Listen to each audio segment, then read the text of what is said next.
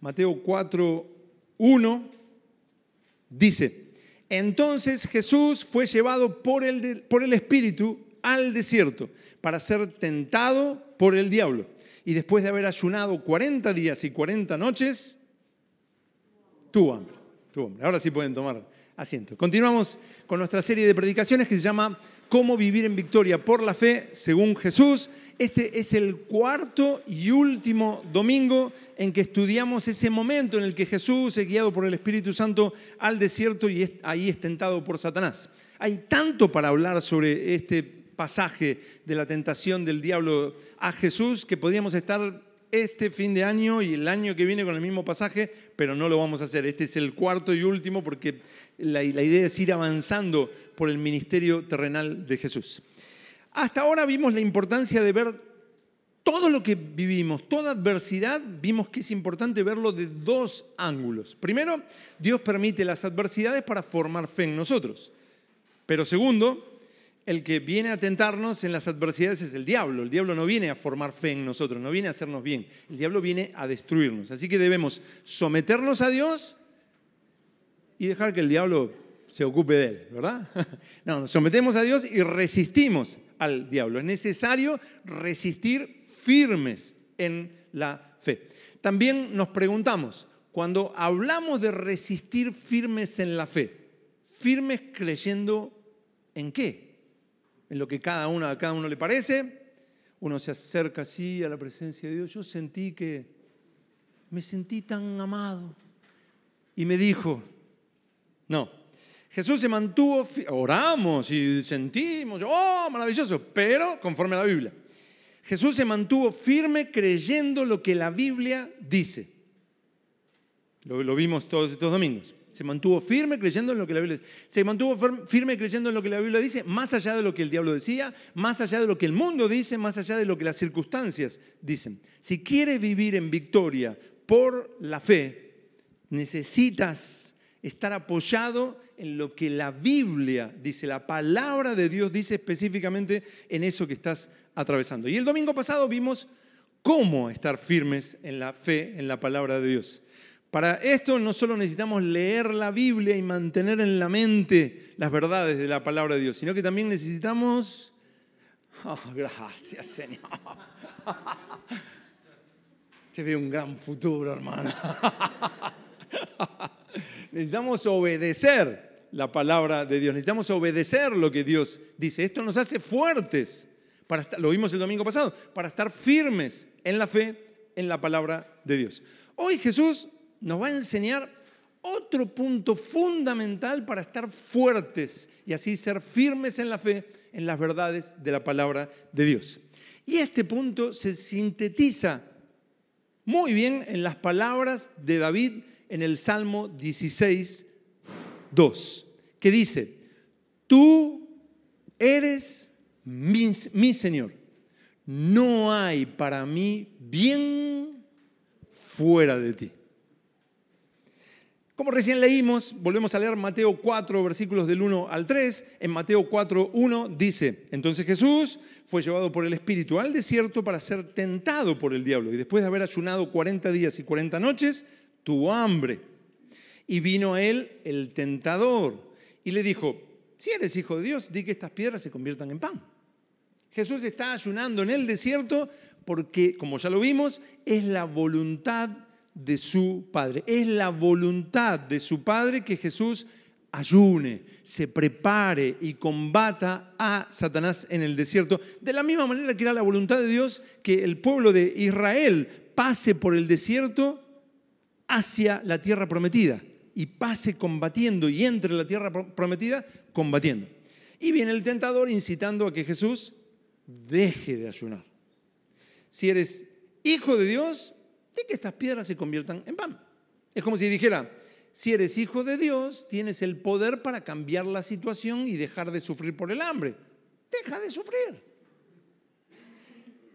Satanás quiere poner el foco de atención de Jesús en lo que está sufriendo, en lo que está padeciendo. Les, les, habrá pasado, ¿no? Estás pasando algún problema y es como que hay una vocecita o alguien, ay, pobre.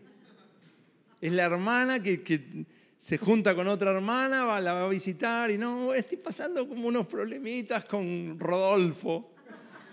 Y la otra hermana ay, pobre, ay, Rodolfo, pobrecita. La autocompasión incentiva el concentrarse en el sufrimiento y en la autocompasión. Yo sé que a ninguna hermana le ha pasado eso, pero hay en otros lados que eso, eso pasa. Satanás quiere poner el foco de Jesús en lo que está padeciendo. Lo importante ahora es dejar de sufrir esto que sientes. Deja de sufrir. Come, come. Jesús le responde, versículo 4.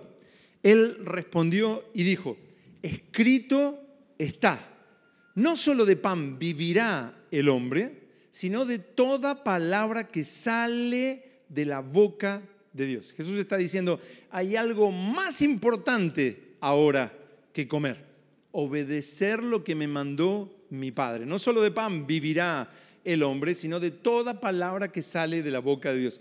Mi cuerpo me está diciendo que necesito comer, que lo que me da fuerza, vigor, salud es comer. Y tú vienes a que yo ponga el foco ahí, que necesito comer.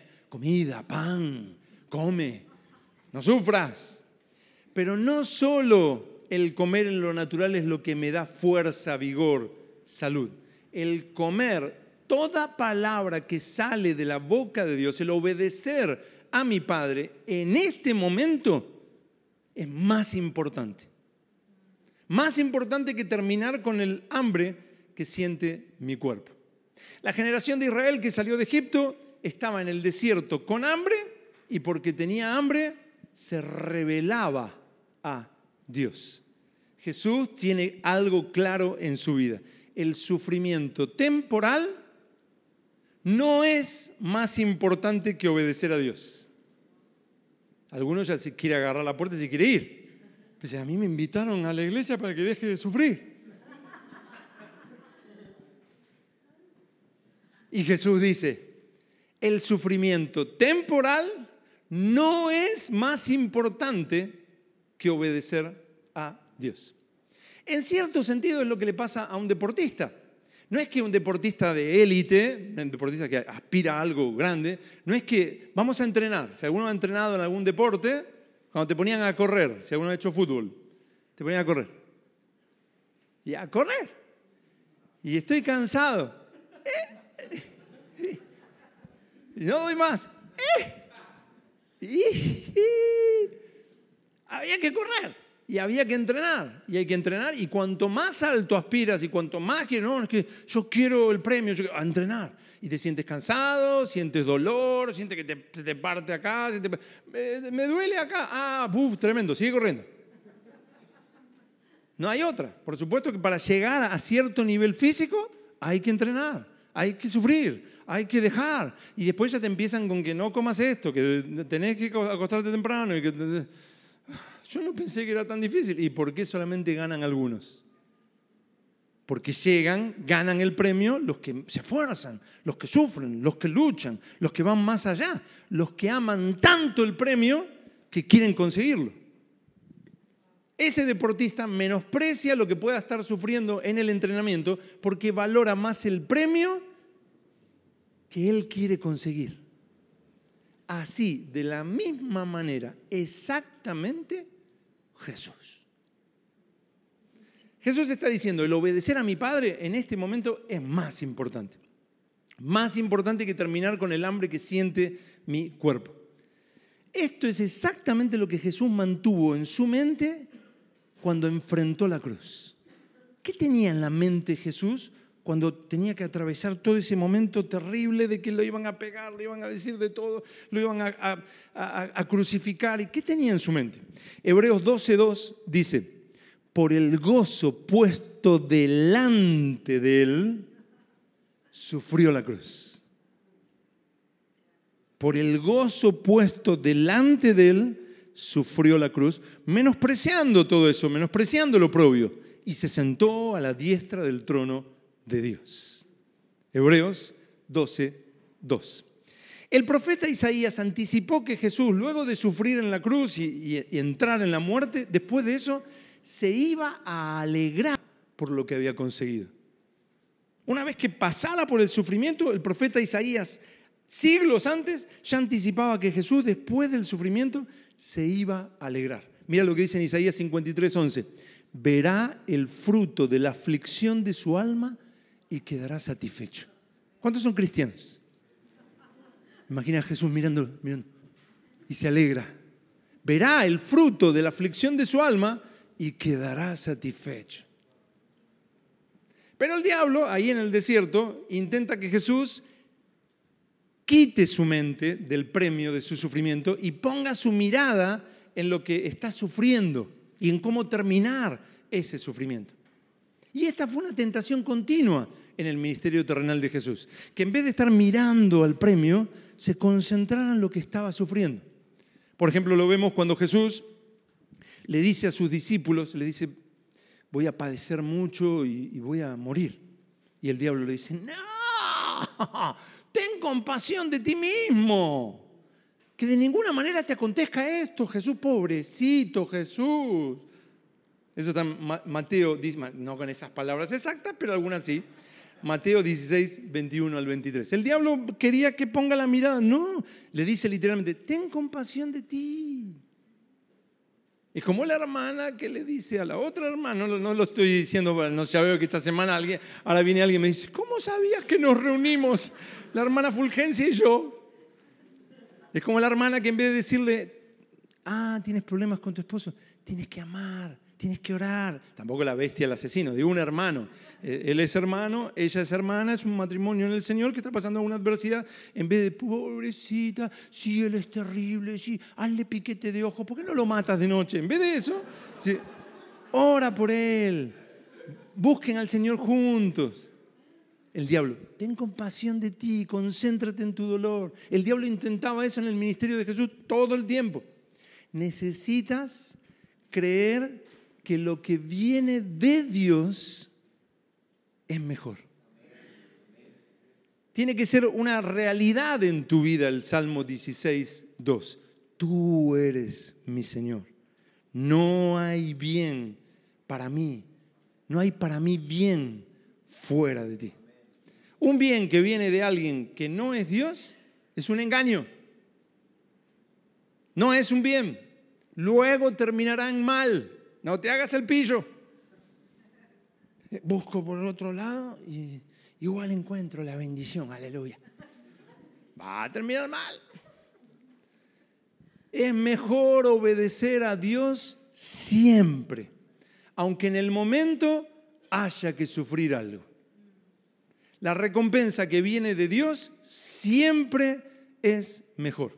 Ese sufrimiento, si permanecemos confiando y obedeciendo, no solo ese sufrimiento va a terminar, sino que ese mismo sufrimiento va a dar fruto para tu bien y para otros. El sufrimiento, el esfuerzo, el combate en Cristo tiene un porqué y un para qué. Infinidad de personas son como la generación de Israel que salió de Egipto. Esa generación no podía olvidarse de su vida en Egipto infinidad de personas abandonan a Cristo porque piensan que es mejor evitar el sufrimiento, que es más importante evitar el sufrimiento que lo que Dios nos dará por mantenernos obedeciéndole a través de ese sufrimiento. ¿Por qué sucede la prueba? Para que decidas de quién esperas tu bien.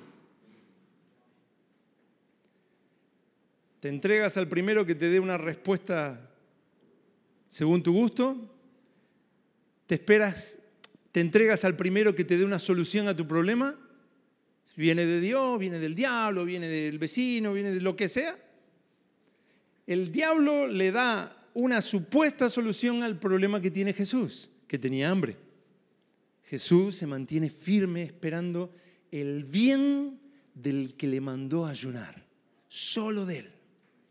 El diablo ve que Jesús piensa que es mejor obedecer a su padre que intentar evitar el sufrimiento, por lo que cambia de tema. Miren en el versículo 5, Mateo 4, 5. Entonces el diablo, en Mateo 4, 5, dice, entonces el diablo le llevó a la santa ciudad y le puso sobre el pináculo del templo, lo llevó al lugar más alto del templo.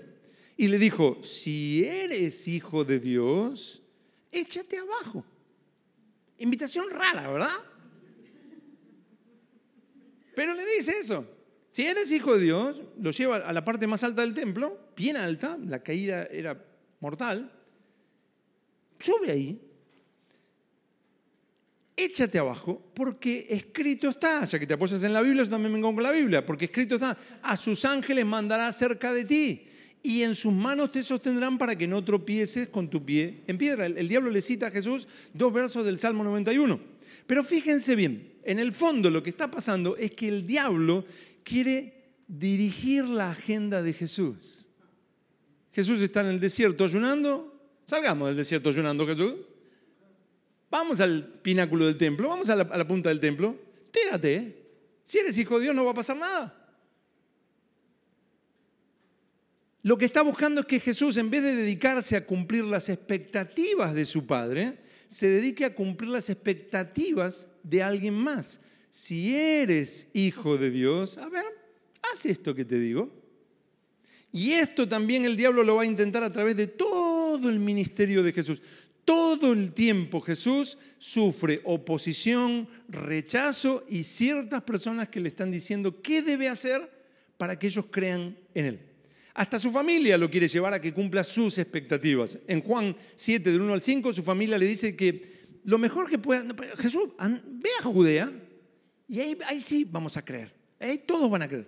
Todo el tiempo la gente le dice a Jesús que haga esto y que haga aquello y que no haga esto y que no haga aquello, hasta que cuando está crucificado, le dicen, ahí crucificado, si eres hijo de Dios, ¿no le suena a lo que le acaba de decir el diablo en el desierto? Si eres hijo de Dios, desciende de la cruz. ¿Le quieren manejar la agenda a Jesús? Mateo 27, 40. Y enseguida le dicen, descienda ahora de la cruz y creeremos en Él. Mateo 27, 42. El diablo a través de la gente intentó que Jesús, en vez de dedicarse a cumplir las expectativas del Padre, cumpliera las expectativas de alguien más. Jesús le responde a Satanás en el versículo 7. Jesús le dijo, escrito está, no tentarás al Señor tu Dios. El diablo le dice que cumpla sus expectativas tirándose de la parte alta del templo y que si es hijo de Dios, el Padre va a enviar a sus ángeles y no va a pasar nada. Jesús responde, eso sería desobedecer a mi Padre. Tirarme de la parte alta del templo es suicidarme. Y suicidarme es pecado. No tentarás al Señor tu Dios. Suicidarme es provocar el enojo de mi Padre. Si te importa mucho lo que piensan los demás de ti, vivirás cumpliendo las expectativas de los demás. Eres un esclavo de los demás. En vez de buscar agradar a Dios y esperar su recompensa. Y eso te va a llevar a hacer cosas que buscando agradar a los demás vas a terminar haciendo cosas que desagradan a Dios. La generación de Israel que salió de Egipto vivía tentando a Dios, provocando el enojo de Dios por desobediencia. Necesitas creer que lo que viene de Dios es mejor. Tiene que ser una realidad en tu vida el Salmo 16.2. Tú eres mi Señor. No hay para mí bien fuera de ti un bien que viene de alguien más que no es Dios, es un engaño, no es un bien, va a terminar mal. Es mejor obedecer a Dios siempre más que cumplir las expectativas de lo que a ti te parece o lo que a otros les parece. ¿Qué es más importante? ¿Lo que Dios te dará por obedecerle o lo que otros te darán por cumplir sus expectativas?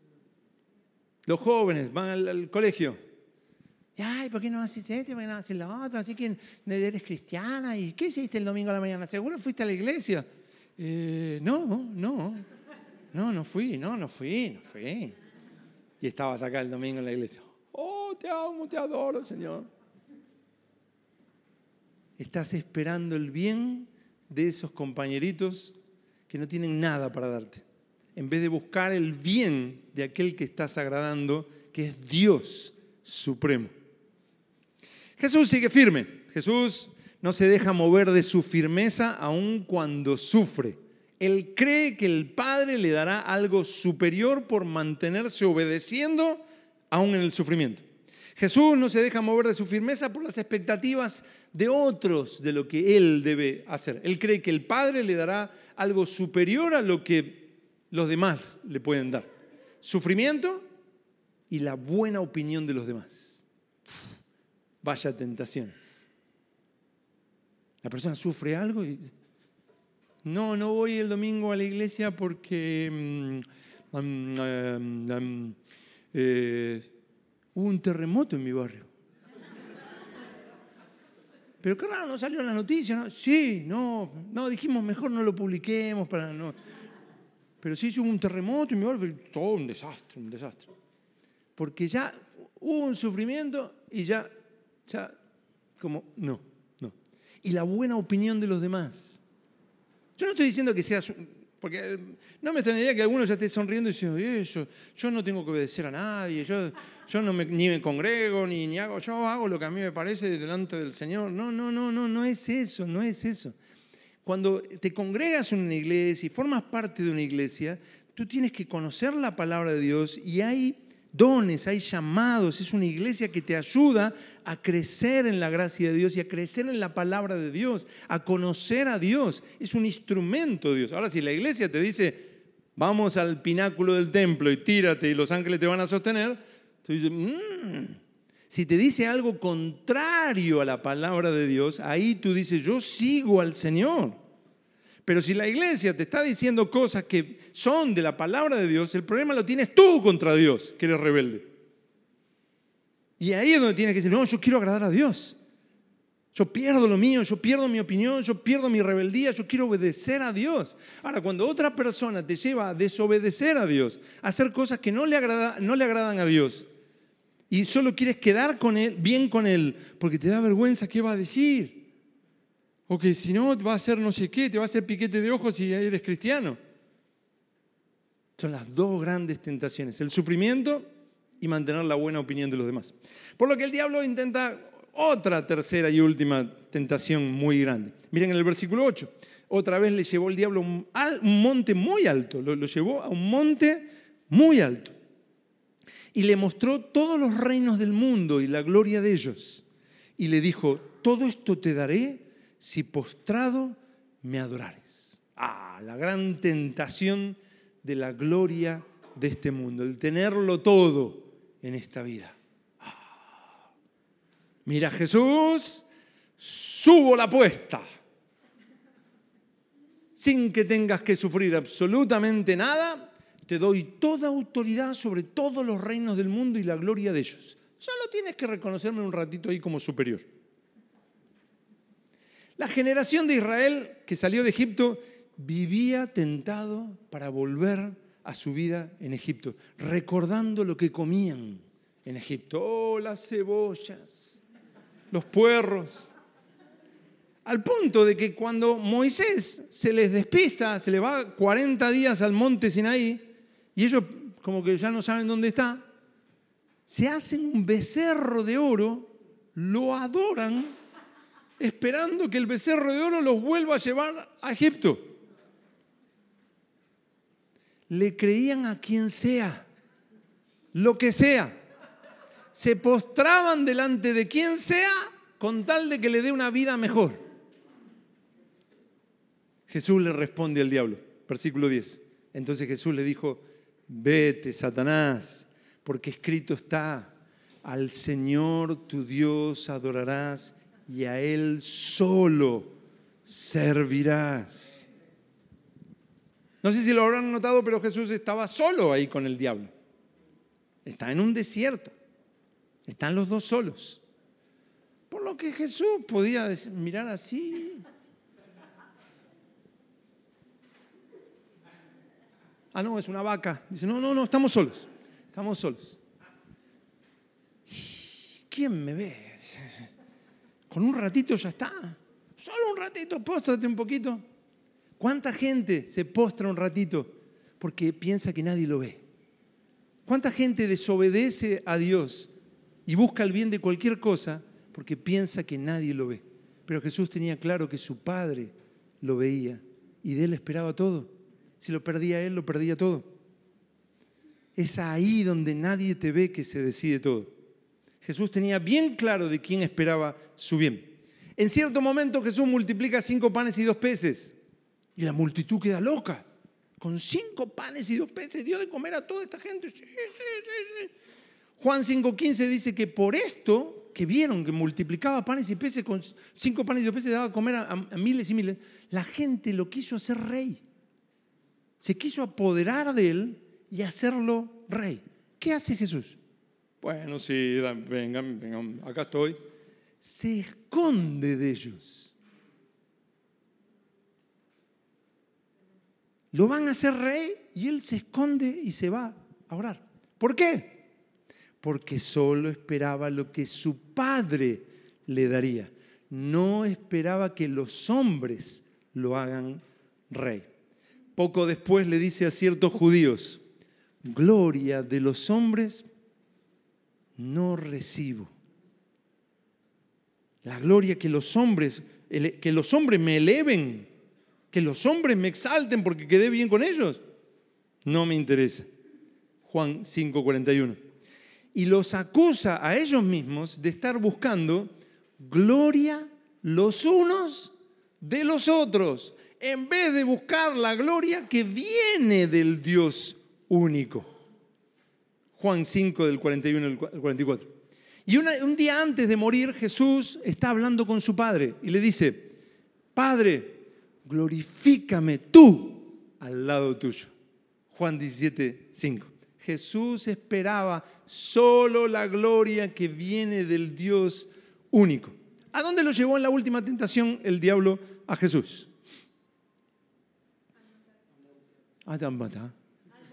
Arameos a un monte alto. El diablo lo lleva a un monte alto y le dice, te doy toda la gloria, toda la autoridad. Jesús, en vez de hacer eso, vete de mí, avanza y va a la cruz. Luego de que va a la cruz, muere, va al lugar de los muertos, el Padre lo resucita. Y en Mateo 28, versículos del 16 al 19, dice, los once discípulos se fueron a Galilea al monte. ¿Por qué lo citó en un monte? Al monte donde Jesús les había ordenado. Y Jesús se acercó y desde el monte les dijo, Toda potestad me es dada en el cielo y en la tierra. Por tanto, id. No necesito que el diablo me exalte.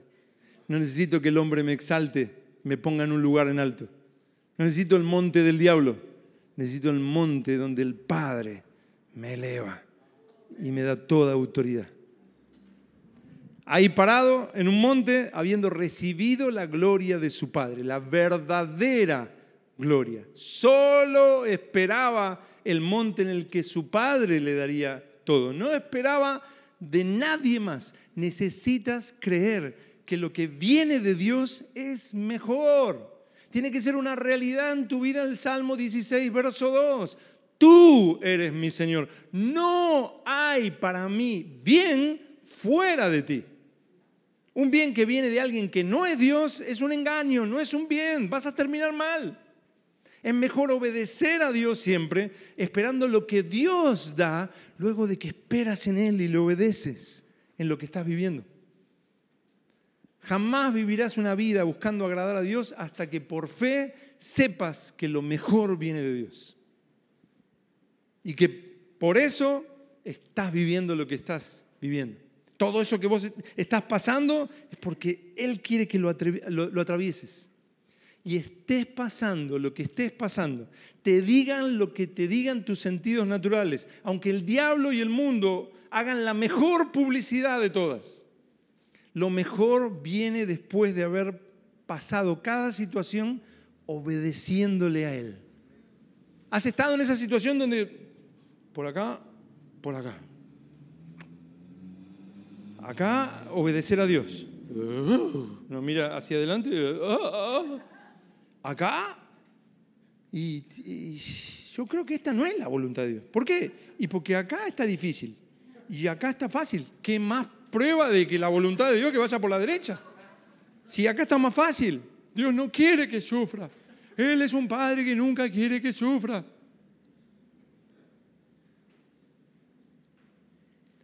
Así, y cuando dice el Señor al que ama disciplina y azota a todo el que recibe por hijo, y el apóstol Pablo le cortaron la cabeza, Isaías lo aserraron, y podríamos continuar y continuar y continuar. No serían hijos de Dios, capaz. No permanecemos firmes en, en las verdades de la palabra solamente porque le amamos.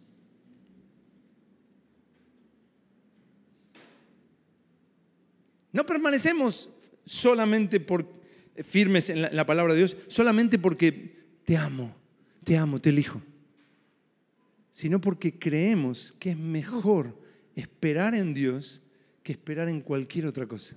Que es mejor obedecer a Dios y esperar lo que Él da que cualquier otra cosa que ande por ahí, cualquier becerro de oro que ande dando vueltas. Dios le prometió una tierra de bendición a la generación de Israel que salió de Egipto, pero ellos apenas se quedaron dando vueltas 40 años por el desierto.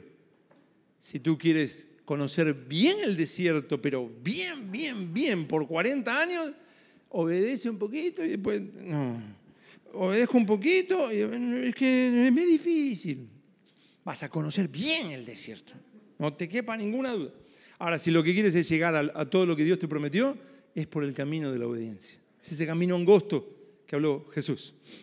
¿Por qué Israel se quedó dando vueltas? Porque corrían detrás del primero que les ofrecía algo, sin importar que así perdían a Dios. Jesús se mantuvo firme en su corazón. Lo mejor viene de mi Padre. Por lo cual, dice Filipenses 2 del 9 al 11, por lo cual Dios también le exaltó hasta lo sumo y le dio un nombre que es sobre todo nombre, para que en el nombre de Jesús se doble toda rodilla de los que están en los cielos y en la tierra y debajo de la tierra, y toda lengua confiese que Jesucristo es el Señor. El diablo intentó con las tres grandes tentaciones, sufrimiento, la buena opinión de los demás, y la promesa de una buena vida en este mundo. Las, gran, las tres grandes tentaciones. Comodidad, seguridad, bienestar, respeto. ¿Qué piensan de mí los demás? Es que me miró mal. Poder, la comodidad. Ay, estoy cómodo. Y que si tomo tal decisión, y es como que no estoy tan cómodo. Seguridad. ¿Y si me roban y si lo pierdo? Poder. Todo según este mundo. Yo quiero comodidad, quiero seguridad, quiero bienestar, quiero respeto, quiero todo tipo de deleite, reconocimiento, poder, pero que viene de Dios. ¿Cómo? Ah, ¿no? ¿Y qué es lo que Él nos va a dar? Nos va a dar gloria, va a compartir la gloria de Jesús, la va a compartir con nosotros. Romanos 8 dice que no solamente somos herederos de Dios, somos coherederos con Cristo. Todo eso por lo cual Dios también le exaltó, Dios nos pone pegaditos a Jesús. Él es la cabeza, nosotros el cuerpo. Quiero todo lo que viene de Dios. Jesús sigue firme. Él solo espera el bien que viene de su Padre y por eso continúa obedeciéndole. ¿Quieres permanecer firme hasta entrar a todo eso que Dios te ha prometido? Amén. Dice toda mi gloria a Dios, mi esposa también y creo dos más. O quieren dar vueltas en el. Si quieren dar vueltas en el desierto, olvídense, no pasa nada. Fue un rato lindo que pasamos leyendo la Biblia. Para ti, un bien que viene de alguien que no es Dios es un engaño. No es un bien porque no viene de Dios. ¿El camino del costadito es, es engañoso? Solo teniendo esto claro por la fe, solo teniendo eso claro, nadie te va a detener. Mientras estés a la venta, el diablo te va a comprar. ¿Qué tiene que darte el diablo para que aflojes? ¿Qué tiene que darte el diablo para que desobedezcas a Dios? ¿Qué tiene que darte el diablo para que dejes de orar, para que dejes de congregarte, para que dejes de servirle, para que hagas esto y para que... ¿Qué te tiene? Te lo va a dar. Tranquilo que se va a llegar. Mientras tienes un precio, Él lo va a comprar.